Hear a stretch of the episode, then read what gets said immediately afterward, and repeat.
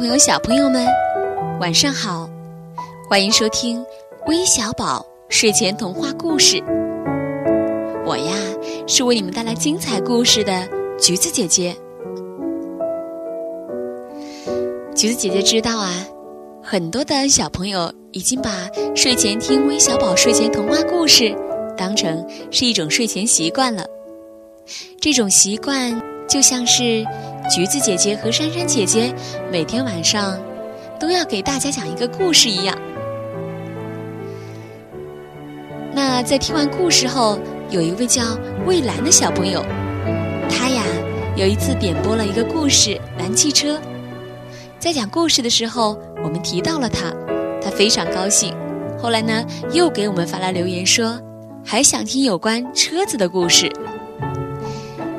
橘子姐姐肯定会满足你的。今天，橘子姐姐就把这个老鼠造汽车的故事送给点播故事的蔚蓝小朋友，让我们一起来听听吧。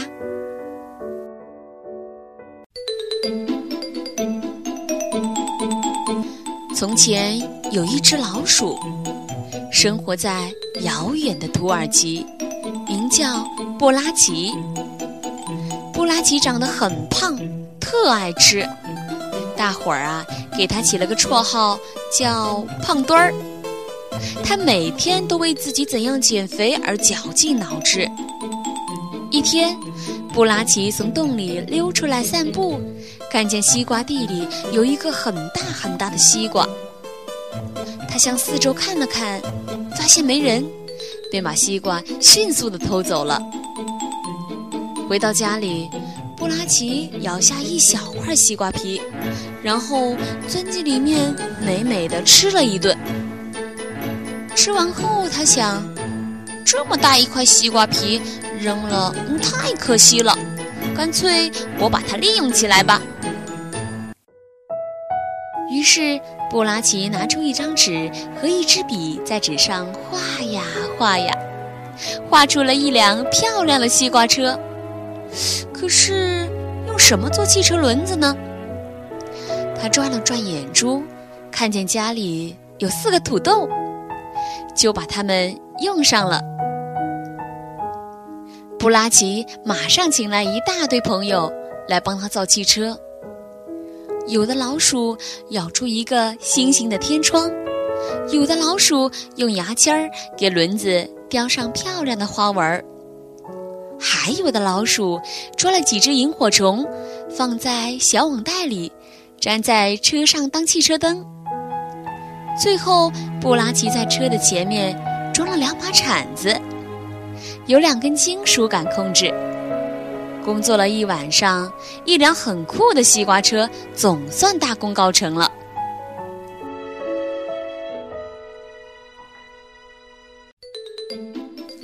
第二天晚上。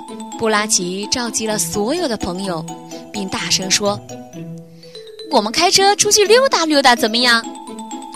平常笑他胖的那些老鼠对他的车都充满了好奇，大家议论纷纷。最后，一只年迈的老鼠出来说：“你不怕外面有猫吗？”布拉奇说：“没关系，这辆车够快，又可以钻地。”根本用不着怕猫。老鼠们听了，都安下心来，一起和布拉奇上了车。布拉奇开着车，飞快地经过三叶草草地，车灯一闪一闪，远远看去就像萤火虫在飞。车子绕过柳树林，来到一棵旁边长满蘑菇的椴树旁。老鼠们跳下车。准备采集一些蘑菇回去。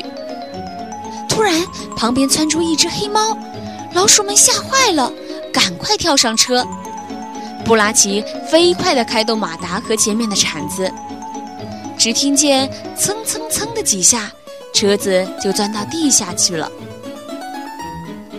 黑猫看得目瞪口呆，现在老鼠是不是进化了？怎么变得这么狡猾，这么聪明？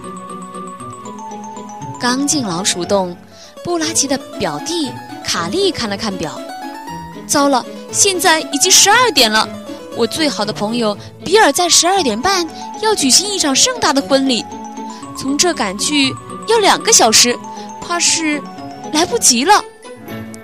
说着，便呜呜地哭了起来。布拉奇说：“没关系，看我的。”车子又飞奔在纵横交错的老鼠洞里。当他们赶到那儿时，婚礼差一分钟就开始了。卡利终于松了一口气。布拉奇和他的朋友一起参加了卡利的婚礼。他们吃了好多蛋糕和葡萄酒，现在还叫肚子疼呢。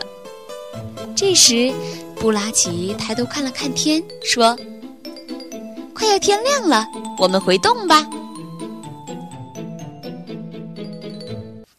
布拉奇回到家中，发现奶奶正躲在角落里抹眼泪。“奶奶，你怎么了？”他担心地问。“你爷爷病得很重。”快要不行了，你快过去看看吧。布拉奇赶快来到卧室，爷爷躺在床上，气色很差。爷爷，你不会有事的。傻小子，爷爷总要离开的。可惜，爷爷还有愿望没实现呢。你的愿望是？爷爷有一次溜出洞找食物，那户人家正在看《海底世界》的电视。哼，我当时偷偷躲在沙发后面，也看得入了迷。我们老鼠成天躲在洞里，终日不见阳光。我真想到美丽的海底去瞧一眼，这样我死也无憾啦。爷爷的语气里充满了哀伤。这容易，爷爷，我发明的这个汽车带了两把小铲子，在陆地上它能挖地，在水里它能当船桨使用。布拉奇马上叫了另外几个小老鼠一起扶着爷爷上了车。他们通过了城市曲曲折折的下水道，最后他们终于进入了海底。这是一个多么神奇、美丽的世界啊！大家都看得目瞪口呆。海底的珊瑚在萤火虫的照耀下更加绚烂夺目，水母一闪一闪，像是在和大家打招呼。嗖的一声，一条鲨鱼穿过，大家都吓出了一身冷汗。各种各样的热带鱼穿梭而过。色彩丰富的程度超出了老鼠们的想象。本来躺着的爷爷不知不觉都坐了起来。布拉奇刚好回头，他高兴的大叫：“爷爷，你能坐起来了呀！”爷爷开心地说：“嗨，看了这美丽的海底世界，我的病已经好了一大半了。”开了眼的老鼠们越来越觉得布拉奇造的汽车实在太好了，大家都建议他开汽车公司。布拉奇接受了大家的建议，并替自己选了一个商标——胖墩。他现在呀再也不想减肥了，因为大家都觉得胖乎乎的他实在是很可爱呢。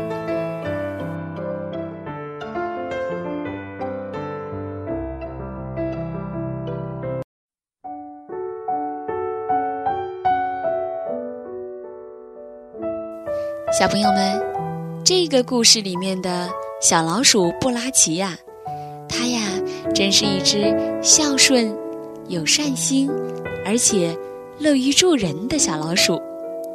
怪不得啊，它的朋友都愿意和它一起玩呢。咱们是不是都可以向小老鼠布拉奇学习呢？而且啊，它还非常善于思考，是一只非常聪明的小老鼠。好了，今天的故事就到这里了，我们明晚再见吧，晚安。